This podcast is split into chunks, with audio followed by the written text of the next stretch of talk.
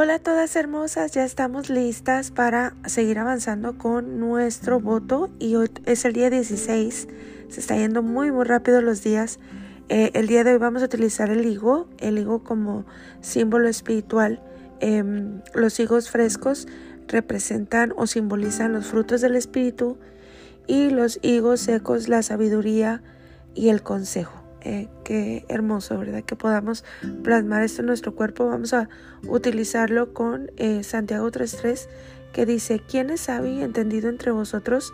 Que muestre por su buena conducta sus obras en mansedumbre de sabiduría. Y bueno, aquí nos está hablando de eh, ser reales, ¿verdad? De vivirlo, no decirlo, mostrar nuestra conducta con las obras.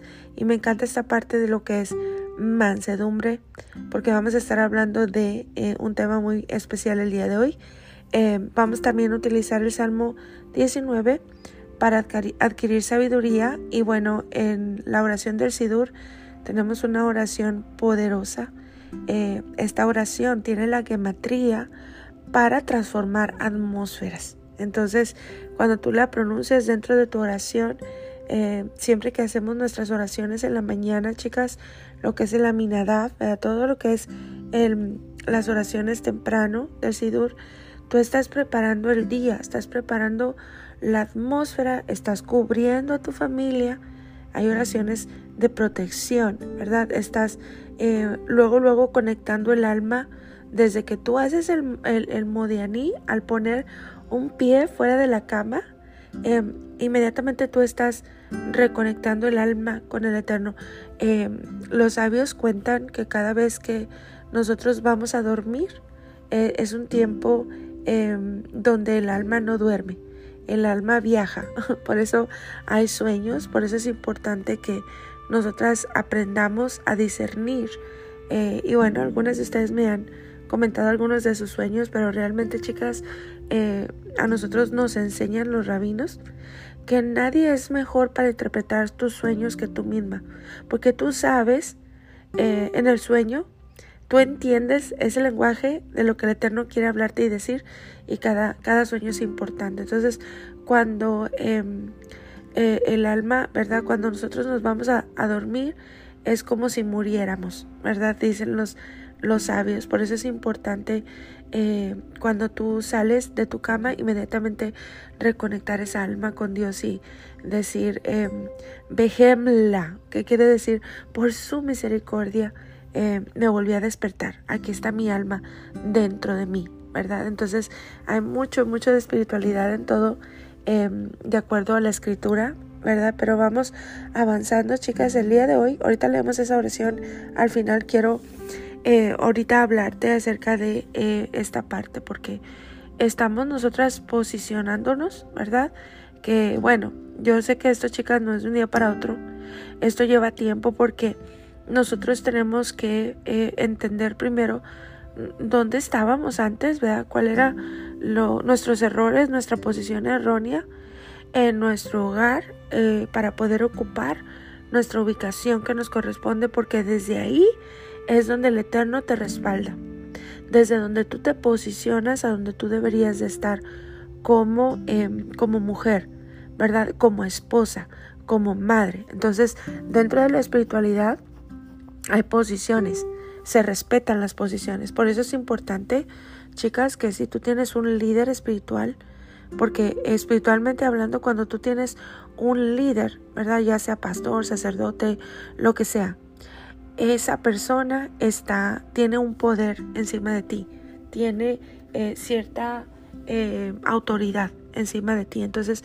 eh, bueno, eso es hablando a nivel liderazgo espiritual, por eso es necesario que tú tengas un líder elevado, un maestro que te enseñe, porque es muy peligroso, es muy peligroso tener un líder espiritual que no está conectado con Dios. Olvídate, es como tirarte al despeñadero, ¿verdad?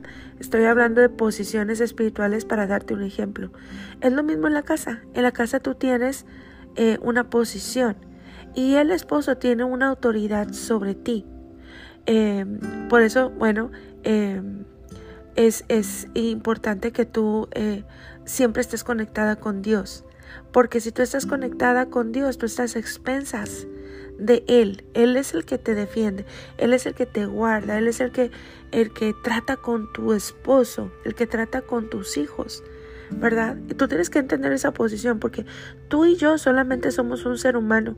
Hay cosas que nosotras quisiéramos em, arreglar, pero no nos corresponde hacerlo. Y eso lo único que trae es turbación de espíritu.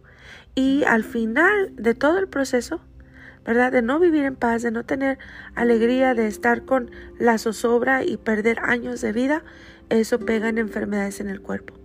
Entonces tenemos que entender nuestra posición, chicas. Eh, todos en nuestro hogar son almas vivientes, todos.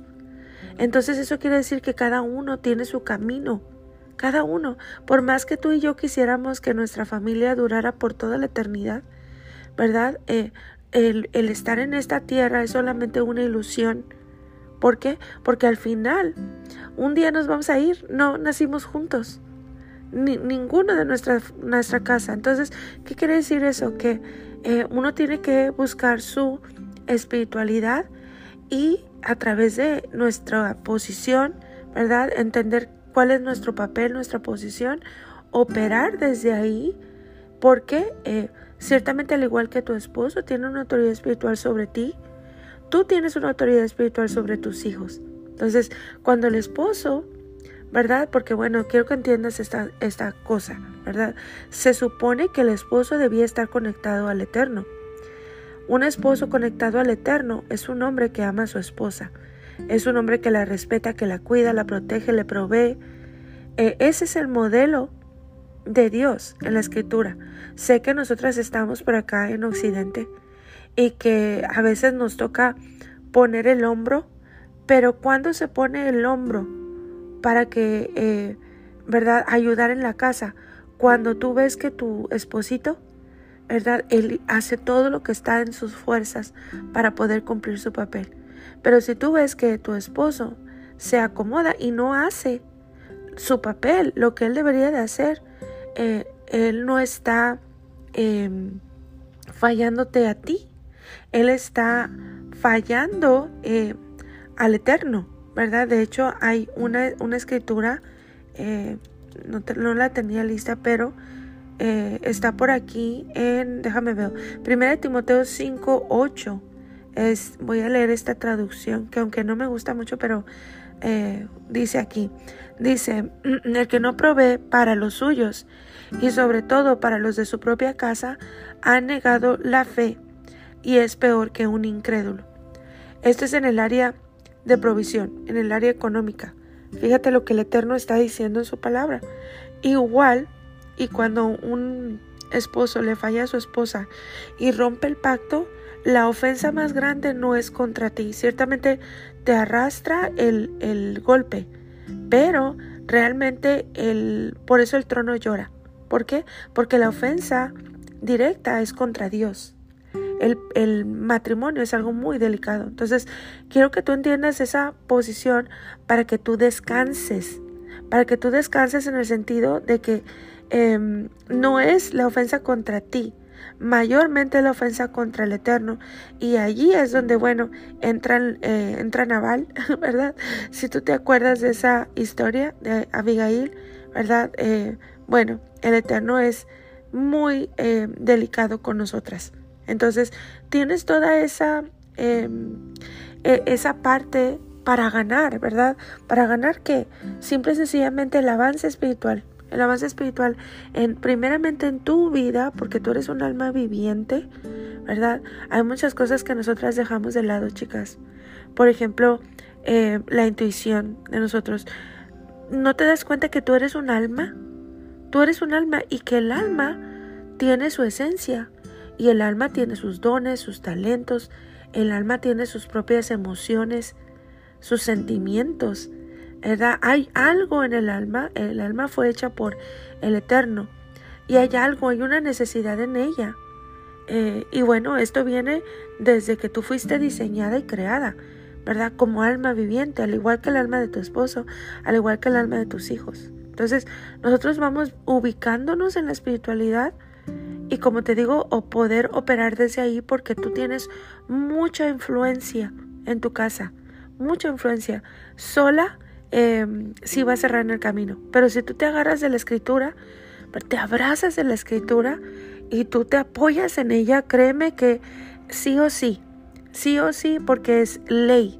Y el Eterno, al igual que no puede em, cambiar las leyes espirituales, tampoco puede em, evitar que las bendiciones te persigan, como lo dice su palabra, cuando tú te alineas a la palabra y cuando tú buscas con todo tu corazón obedecerle y amarle, ¿verdad? El día de hoy quiero hablarte acerca de este, este verso, ¿verdad? En segunda de eh, Timoteo 1, 7 al 9. Dice, el verso 7 dice, porque no nos ha dado Dios espíritu de cobardía, sino de poder, de amor y de dominio propio. Por tanto, dice, no te avergüences de dar testimonio de nuestro Señor, ni de mí preso suyo, sino participa de las aflicciones por el Evangelio según el poder de Dios, em, quien nos salvó y llamó con llamamiento santo, no conforme a nuestras obras, sino según el propósito suyo y la gracia que nos fue dada en Cristo Jesús.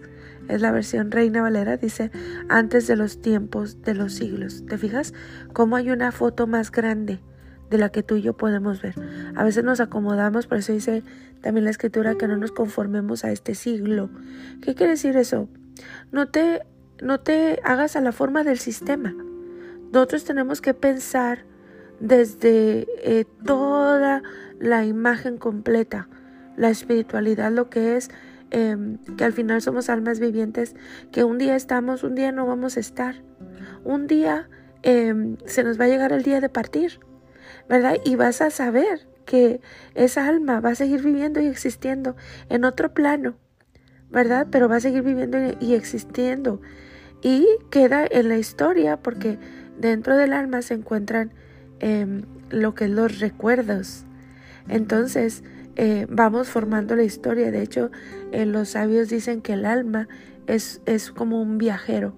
¿Por qué? Porque guarda toda esta información en ella. Entonces, em, un día estamos, otro día no. Y vamos a ver qué hacemos con esta vida eh, en el área espiritual, ¿verdad? ¿Qué podemos nosotros lograr? los sabios dicen que estamos aquí para corregir para corregir y, para dejar un mejor legado. Estamos aquí para brillar porque eh, el justo, ¿verdad? El justo hace un cambio en la tierra. Somos la sal, ¿verdad? Somos esa, esa lámpara que se pone encima de la mesa.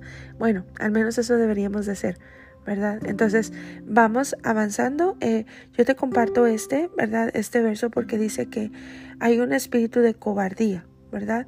Y bueno, eh, ¿qué es lo que pasa con una persona asustada?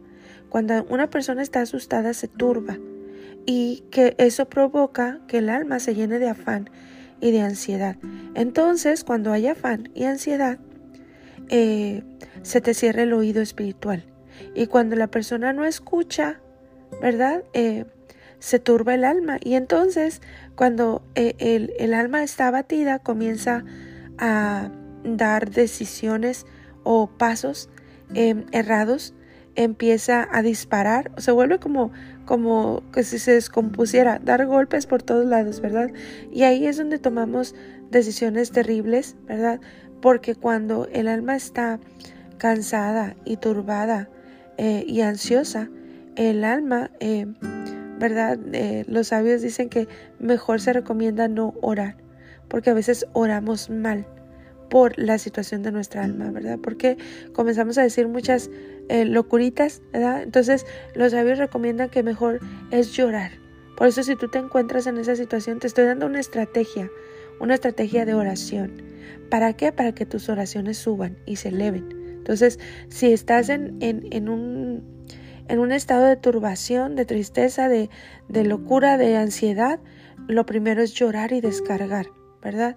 Entonces, eh, si tú miras a todos estos hombres que entraron en este estado, ¿verdad? En la escritura, por ejemplo, a un Elías que se fue a la cueva, ¿verdad? Vemos a un, a un Josué que estaba llorando por Moisés, ¿verdad? También vemos a un Samuel que estaba llorando por Esaú. De repente el Eterno vino y les dio el cortón. O sea, les dijo, a ver, espérate, para de llorar por tal persona. ¿Verdad? Que hay mucho por delante. ¿Por qué? Porque el Eterno no mira como tú y yo miramos. Nosotros para eh, lo que se nos ha dicho es, lo único que no tiene solución es la muerte. Pero realmente, chicas, en la espiritualidad, para Dios eso no es nada. Nosotros, nosotros no dejamos de existir. Entonces, eh, eh, de hecho, estudiando las raíces hebreas, te cambia la perspectiva de la muerte totalmente. ¿Por qué? Porque eh, para nosotros ese es la peor tragedia, pero realmente para Dios hay un plan más grande que esto. De hecho, en toda la eternidad, si tú lo piensas, solamente nuestra existencia es un paréntesis, pero la eternidad es infinita. Entonces, vamos viendo eh, que el Eterno nos ayude para poder ver desde la perspectiva de Dios y saber que hay un propósito que cumplir en este mundo, que cumplir en esta tierra. No venimos nada más de adorno ni a perder el tiempo. Hay que dejar marcada la tierra. Y eso solamente se puede hacer conectadas a, la espiritualidad y claro, caminando el sendero del Dios de Abraham, de Isaac y de Jacob, ¿verdad? Entonces, siempre cuando ellos se encontraban en esta situación de turbación, el Eterno los detenía. O sea, a ver, ya, ¿verdad? Ya te, en, en el caso de Elías me encanta porque él viene con este trato especial. Una persona en depresión es una persona muy frágil, como si estuviera en cuidados intensivos. Y entonces el Eterno viene y le da un break, ¿verdad? De tres días y, y viene, lo alimenta y, y, bueno, ahí está con su paciencia hasta que eh, le dice, a ver, ya, sacúdete y regrésate porque hay mucho que hacer. Entonces, ¿verdad? Eh, eh, vemos esta, esta parte donde el carácter de Dios nos enseña cómo tratar el alma, porque bueno, Él la hizo y Él sabe cómo, cómo tratarla, ¿verdad?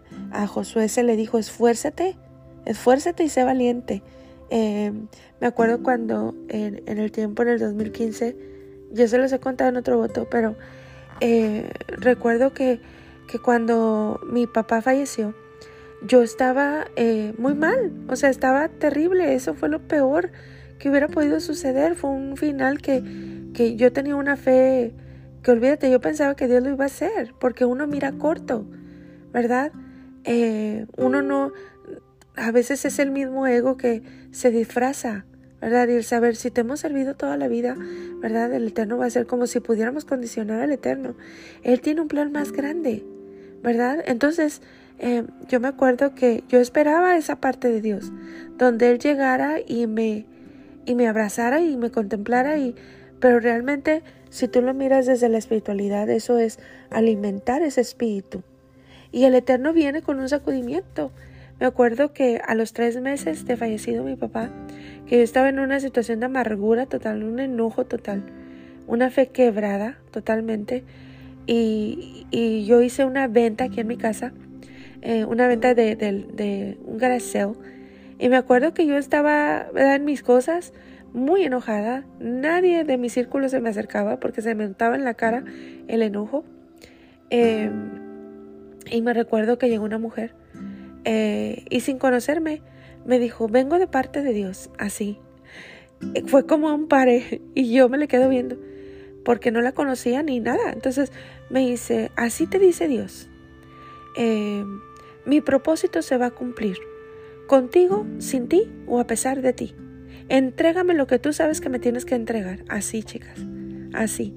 Y bueno, el Eterno sabía que aunque mi papá se había ido ya hacía tres meses, yo no lo había soltado. Era algo que yo lo tenía agarrado. ¿Por qué? Porque yo pensaba que era como una traición dejarlo ir. Porque yo sabía que él quería estar aquí todavía. Eh, se le acabaron los días a mi papi y bueno, eh, pero era algo que yo no lo soltaba. Entonces te das cuenta de ese carácter de Dios. Él es, él es hermoso, él sabe cómo tratar a, su, a sus hijos. Me acuerdo que yo le respondí a ella, le dije, sí, pero no sé cómo, enojada. Y me dice, así sea, así, me agarró las manos. Y dice, repite esta oración. Y fue una declaración de soltar. Fue simple y sencillamente orar y soltar aunque con enojo, pero lo dije. Y me acuerdo que parecía aparentemente que nada había sucedido ese día, chicas, pero yo te puedo dar testimonio que desde ese día el proceso empezó. Y se llevó, ¿verdad?, algún tiempo, pero ese fue el día que marcó. Porque hay poder en tus labios. Por eso es importante que no ores con un alma turbada, porque lo que decimos tiene mucho poder. Entonces, descargas y oras, ¿verdad? Entonces, eh, a Josué se le dijo, esfuérzate y sé valiente, levántate, que hay que meter al pueblo, hay que, hay que hacerlo conquistar la tierra, aquí está el propósito, ¿verdad? Entonces, eh, por eso cuando la prueba eh, llega, cuando una persona llega turbada, si tú eres consejero espiritual, tú tienes que ver desde, desde lo que el alma está pasando, ¿verdad? Y no puedes decirle a la persona, no llores. ¿Por qué? Porque eh, ciertamente las emociones tienen un propósito en nuestra vida. Es muy importante manejar nuestras emociones, eh, mucho más dentro de la espiritualidad. ¿Por qué? Porque ellas eh, te pueden arrastrar como las olas del mar. Pueden utilizar tus, tus labios para declarar cosas que no quisieras haber dicho nunca. Todo lo que tú digas marca tu atmósfera. Por eso ahorita vamos a orar la oración del Sidur. Pero bueno, em, según los, sabios, ¿verdad? La persona que espera en el eterno eh, naturalmente va a durar tres meses esperando. Pero si esa persona no sabe soltar y confiar en Dios, después de los tres meses se le turba el alma y entonces después el dolor pasa al hueso. Por eso hay tanta enfermedad, por eso hay tanta mujer padeciendo de, de los huesos, porque no sabe soltar. Entonces tú y yo tenemos que aprender a hacerlo, porque si queremos marcar nuestra atmósfera, trabajar en nuestro hogar, tienes que hacerlo desde tu posición. Entonces, si estamos pasando por una prueba, ¿verdad? Y es algo que tú sabes que está fuera de tus manos y que no puedes hacer nada, ahí es donde tú tienes que soltar. Hay situaciones donde estás atada de manos y pies y tienes que ubicarte. Es que ese es el problema de la mujer. Te digo que nosotras manejamos por impulso, nos impulsamos y queremos resolver todo como si fuéramos Dios, pero no somos Dios. Entonces ahí es donde uno entra en su lugar secreto, lloras, descargas y oras estratégicamente porque se necesita un instrumento en la casa que marque el territorio y que marque la atmósfera mucho más si tu esposo no está conectado con el eterno, ¿verdad? Entonces tenemos que em, romper completo y total con el afán, con la ansiedad, si sabemos que esa situación solamente Dios la puede arreglar y que solamente el Eterno puede entrar a lugares donde tú y yo no podemos entrar. Entonces em, tenemos que aprender a esperar en el tiempo de Dios, porque si no va a haber el afán, ¿verdad? Y el afán eh, al final de todo el proceso pega en tu hueso, ¿verdad? En tu fe. Entonces hay que eh, aprender a hacerlo, ¿verdad? El espíritu de la, de la cobardía em, lo que hace es influenciar en la mente, porque hemos dicho que la mente es el territorio donde se gana o se pierde es el territorio de batalla, ¿verdad? Entonces, si tú permites que ese espíritu que es, influencia en la atmósfera, porque no, no, llega a poseerte, ¿verdad? E, este espíritu lo que hace es influenciar a, tu, a tu atmósfera, pero no puede influenciarte si tú no tienes oídos para oírle. Entonces, em, tú decides si quieres escuchar esta influencia, ¿verdad? O no escuchar. ¿Por qué? Porque el espíritu de la cobardía no está dentro de la mente, sino que empieza a ministrar desde afuera. Por eso inmediatamente hay una balanza. Hay una balanza que está en la escritura. Déjame te busco el verso. Eh, pero este versículo representa la balanza de, de la mente eh, para que tú puedas empezar a trabajar en ella y entrenarte. Porque una mujer eh, afanada va a cometer errores. ¿verdad? Dice aquí eh, Filipenses 4.8, por lo demás, hermanos míos, todo lo que es verdadero. Mira, escucha, escucha. Dice Filipenses 4.8, por lo demás, hermanos, todo lo que es verdadero, por eso se necesita tener ojos para ver. Ojos para ver desde dónde, desde la perspectiva de Dios, no desde la perspectiva humana, porque olvídate, nos arrastra. Pero si tú aprendes a, a ver con los ojos espirituales, eh, esto pasó ayer. Estaba hablando con una de las chicas, no sé si está en un, voto, pero ella me estaba comentando, yo estaba dándole una consulta, una consulta de salud, ¿verdad? Ustedes saben que soy naturista. Y ella estaba trayéndome eh, la situación de su hija, ¿verdad? Y ella me decía, mi hija está en depresión, está con ataques de ansiedad, eh, ¿qué puedo hacer con ella? Y claramente en las hierbas hay mucho porque no solamente lo aplicas al cuerpo, sino también eh, espiritualmente hablando. Entonces yo hablaba con ella y yo le decía, aprende a ver lo que está pasando. Eh, me dice, pues la única hierba que ella consume es, es marihuana para, para calmar su dolor. Le digo, pues sí, pero es como si fuera un sedante. ¿Por qué? Porque una persona que eh, busca la disolución de la mente es una persona que no quiere enfrentar su realidad. Tú tienes que buscar la raíz del problema. ¿Te fijas cómo, cómo desde la Torah hay respuestas? Hay respuestas para todo. No es como, ah, pues vamos a orar, hermanita, vamos. No, no, no. A ver, aquí hubo una puerta. ¿Por dónde entró la depresión? ¿Por dónde entró em, la ansiedad? ¿Verdad? Y ya ella me empezó a contar, ¿verdad? Eh, no digo el nombre porque, bueno, hay muchas situaciones, pero eh, me empezó a contar que en algún tiempo, ¿verdad? Alguien eh, la manoseó y desde ahí comenzó todo eso. Entonces, te fijas como siempre hay un, una puerta Siempre hay una puerta.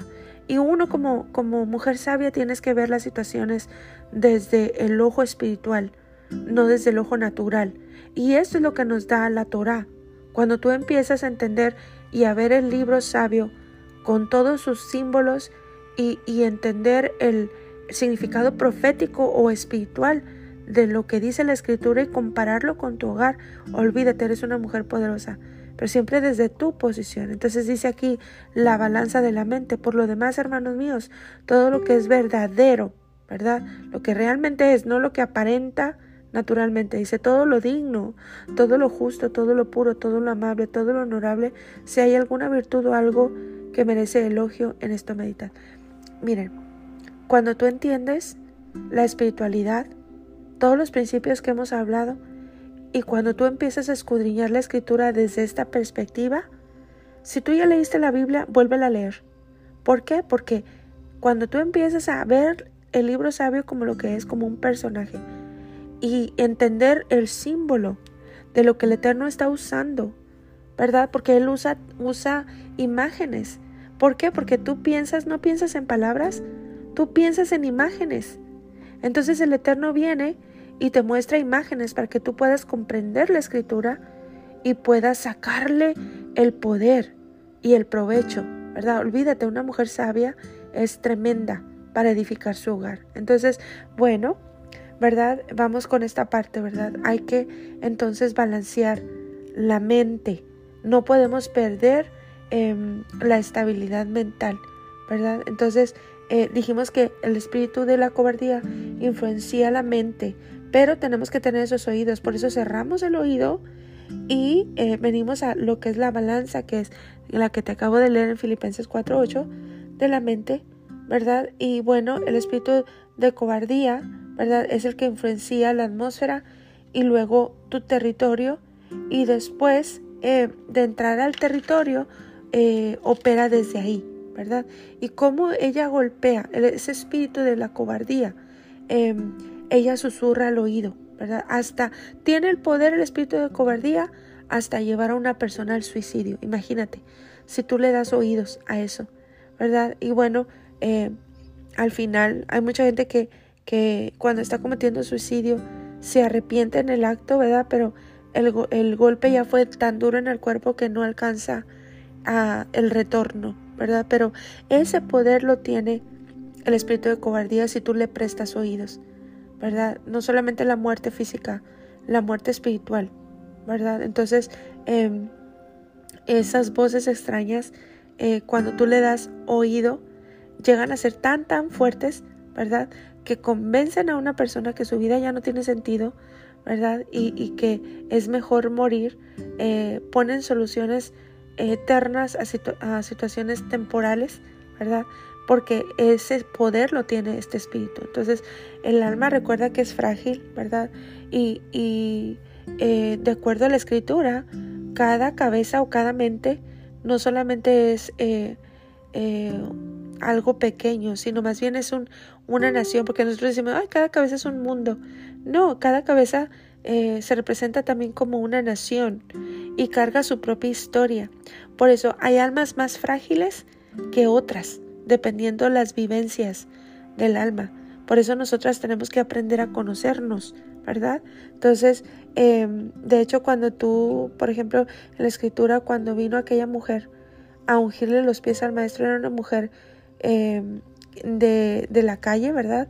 Que seguramente había sufrido mucho, y cuando todos comenzaron a hablar, que estaba ungiendo los pies del maestro, inmediatamente Yeshua dijo, eh, no la perturben, déjenla, ¿verdad? Eh, porque él sabía y conoce la situación de nuestra alma, ¿verdad? El espíritu de, la cobardía tiene mucho poder si tú se lo das. Entonces, siempre que, que tú tengas la oportunidad, ¿verdad? Porque yo sé que aquí dentro del grupo hay eh, personas con grupos y también hay consejeras espirituales.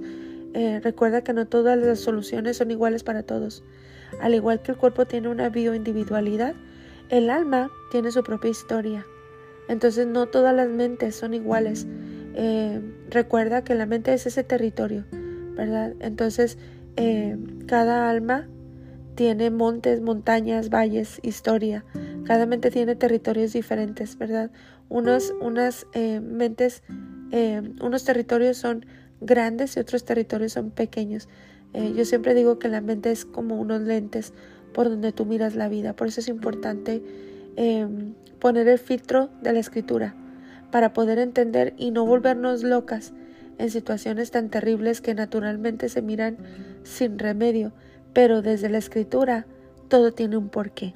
Entonces, el trabajo del espíritu y la cobardía es eh, posicionarte de todo tu territorio mental, porque cuando toma control de todo, entonces em, perdemos la capacidad de vencerlo y nos volvemos cautivos, cautivos de nuestros propios pensamientos que fueron combinados con esta cobardía. Entonces eh, entra toda esta parte de lo que es, ¿te acuerdas? Marian, que es el que te hace caminar por sus caminos, no te mata, pero te hace caminar por ahí, ¿verdad? O entra, por ejemplo, Amalek, ¿verdad? Y, siguen todos estos ataques que están en el, en el capítulo 28 de Deuteronomio. Entonces, em, acuérdate que cuando eh, hubo esta orden de parte de Moisés de ir a inspeccionar la tierra, porque al final ese es el camino que tú y yo llevamos. El camino espiritual es el camino hacia las promesas del Eterno, que tú las necesitas ya, no cuando te mueras. Nosotros queremos vivir la plenitud ya, la paz shalom, no solamente en nuestras vidas, en nuestra casa, ¿verdad? En nuestras familias. Queremos vivir la plenitud de Dios aquí en la tierra. ¿Por qué? Porque la palabra de Dios dice que el reino de los cielos se ha acercado, el sistema de Dios se ha acercado, pero yo tengo que elevar mi mente para poder tomar parte de ese sistema y alcanzar las promesas de Dios aquí en esta tierra. Entonces se compara como esta parte que te cuento de que eh, cuando Moisés fue eh, y le dijo a los doce espías que fueran a explorar la tierra. Eh, y bueno, ustedes saben, la mayoría venía abatido, ¿verdad? Por la mente, por el pensamiento de la mente, ¿verdad? Se dejaron susurrar por lo que veían los ojos naturales. Pero había dos que tenían un espíritu diferente, ¿verdad? Y al final esos eran Josué y Caleb. Eh, tú sabes que Josué adentró al, al pueblo de Dios a la tierra prometida. Él conquistó su tierra, ¿verdad? Y Caleb también. Caleb vino y le dijo, hey, Josué, hay una porción que se me fue dada y la gané cuando di el reporte de la tierra prometida. ¿Te fijas? Caleb no la tenía todavía en sus manos, pero él ganó su conquista desde que supo ver con los ojos espirituales. Por eso es importante que tú abras tus ojos espirituales y te alinees a, la escritura, ¿verdad? Al eterno. Entonces, ¿qué fue lo que pasó? ¿Verdad? Él ya la tenía hecha porque en su mente ya tenía hecha la conquista, ¿verdad? Porque él estaba conectado con el Eterno eh, y bueno, eh, a él no se le complicaba pelear su bendición en cualquier tiempo. Él sabía que esa tierra le iba a pertenecer y aún la iba a pelear, pero ya la tenía ganada. De hecho, si ustedes estudian, esa tierra estaba ocupada por gigantes, pero era la mejor tierra, había manantiales, eh, era hermosa su tierra y bueno, él llegó eh, para conquistarla porque él ya la había conquistado en su mente. Acuérdate, la mente es donde se gana o se pierde, ¿verdad? Pero bueno, los demás, pues, eh, de hecho todos los hombres de esa generación no entraron en la tierra. Yo estaba escuchando al rabino Ben Abraham eh, precisamente esta semana y decía, ¿sabían que los hombres son los que no entraron y las mujeres sí entraron? Porque bueno, los hombres son los que em, tuvieron esta, esta parte de, de el temor, de la cobardía, ¿verdad? No pudieron conquistar, ¿verdad? Entonces, em, hay, una, hay una porción ¿verdad? Donde dice que los que esperan en, en Él nuevas fuerzas tendrán, ¿verdad? No importa lo que haya pasado en nuestra vida eh, y lo que nos haya drenado hasta ahora, nosotros podemos venir delante del Eterno y tomar la fuerza de Él, eh, la fuerza de la que se está hablando, acuérdate, es una fuerza mental, eh, tener esa autoridad sobre nuestros pensamientos, porque detrás de cada pensamiento está la acción. Entonces, si los pensamientos son tomados em, por el espíritu de, la cobardía, seremos cautivas toda la vida, ¿verdad? No queremos ser cautivas, queremos llegar a la libertad. Em, hay una segula, una medicina que tú puedes empezar a aplicar. Si tú crees que tú tienes este espíritu de temor, si hay cosas que te amedrentan, si hay indecisiones en tu vida, una lucha, una batalla en tu mente, eh, todos los, los viernes en la noche se hace una oración, ¿verdad? Es dentro de lo que es la fiesta del Shabbat y se ora por el vino, ¿verdad? Eh, se consume vino, ¿verdad? En, en, en, la fiesta o jugo de uva kosher. Y hay una oración que se ora, dice, Baruata Adonai Elohenu Meleja Olam Bore Peri Agefen. Y, y los, los sabios dicen, si tú estás pasando por turbación de espíritu, si está este espíritu de la cobardía queriendo influenciar en tu vida y sientes esta parte de debilidad en tu alma, em, aplica un poquito de hojitas de mirto que tienen una connotación hermosa, ¿verdad? El mirto representa plenitud, representa paz, eh, al igual que el, el, el, el kiddush, ¿verdad? Que es, viene siendo eh, la copita de jugo de uva, que cuando nosotros la preparamos, eh, tiene un platito abajo para que pueda em, no solamente llenar la copa, sino que se derrame en el plato porque representa la abundancia, la bendición, la paz eh, sobre tu vida y tu casa. Entonces, yo te recomiendo que tú hagas esto, ¿verdad? Agarres esa, esa copita, si acaso no tienes una copa especial, porque hay una copa especial para ello. tiene marcadas letritas y cosas, son símbolos ¿verdad? Tú puedes utilizar alguna de tu, de tu casa por mientras que el Eterno te va, te va proveyendo, ¿verdad? Acuérdate que eh, vamos saliendo de la pobreza porque al Eterno se le entrega lo mejor. Un día tendrás para comprar esa copita y hacerlo, eh, pero puedes usarlo como ese simbolismo. Eh, entonces derramas el vino, ¿verdad? O derramas el jugo y haces esta oración. ponle las hojitas de mirto, usa la gematría, puedes poner tres, que es el número lo completo y úsalo como una medicina para traer paz y sosiego a tu alma. Entonces, vamos trabajando esta parte, chicas. Este, si ves en tu casa que alguien está pasando por eh, alguna situación así, acuérdate, ya estamos empezando a plasmar en casa, pues dale un traguito de tu jugo, ¿verdad? Dale un traguito de tu jugo a tu esposo si lo ves inquieto, si lo ves em, que está en angustia, quizá lleno de preocupaciones, lleno de, de afanes, ¿verdad? De ansiedades, bueno, este, compártele de tu, de tu juguito, ¿verdad? Para que él pueda, el Eterno, ¿verdad? Como respaldar eh, tu, tu seguro. Tu, tu medicina. Eh, y bueno, tú vas a ver, porque bueno, te, digo, esas son nuestras armas poderosas, el, el, saber la escritura y el saber cómo aplicarla físicamente a nuestras vidas.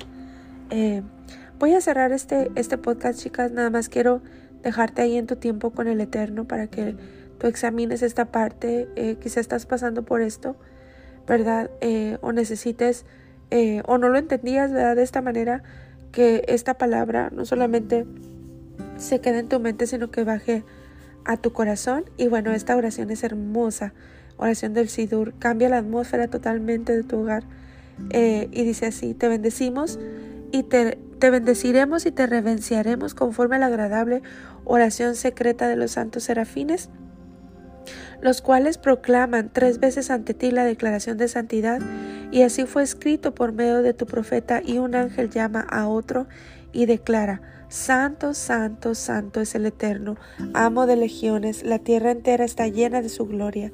Los que están frente a ellos dicen alabanzas y declaran, Bendita sea la gloria del Eterno desde su lugar y en tus santas escrituras está escrito diciendo, el Eterno reinará por siempre jamás, tu Dios, oh Sión, de generación en generación.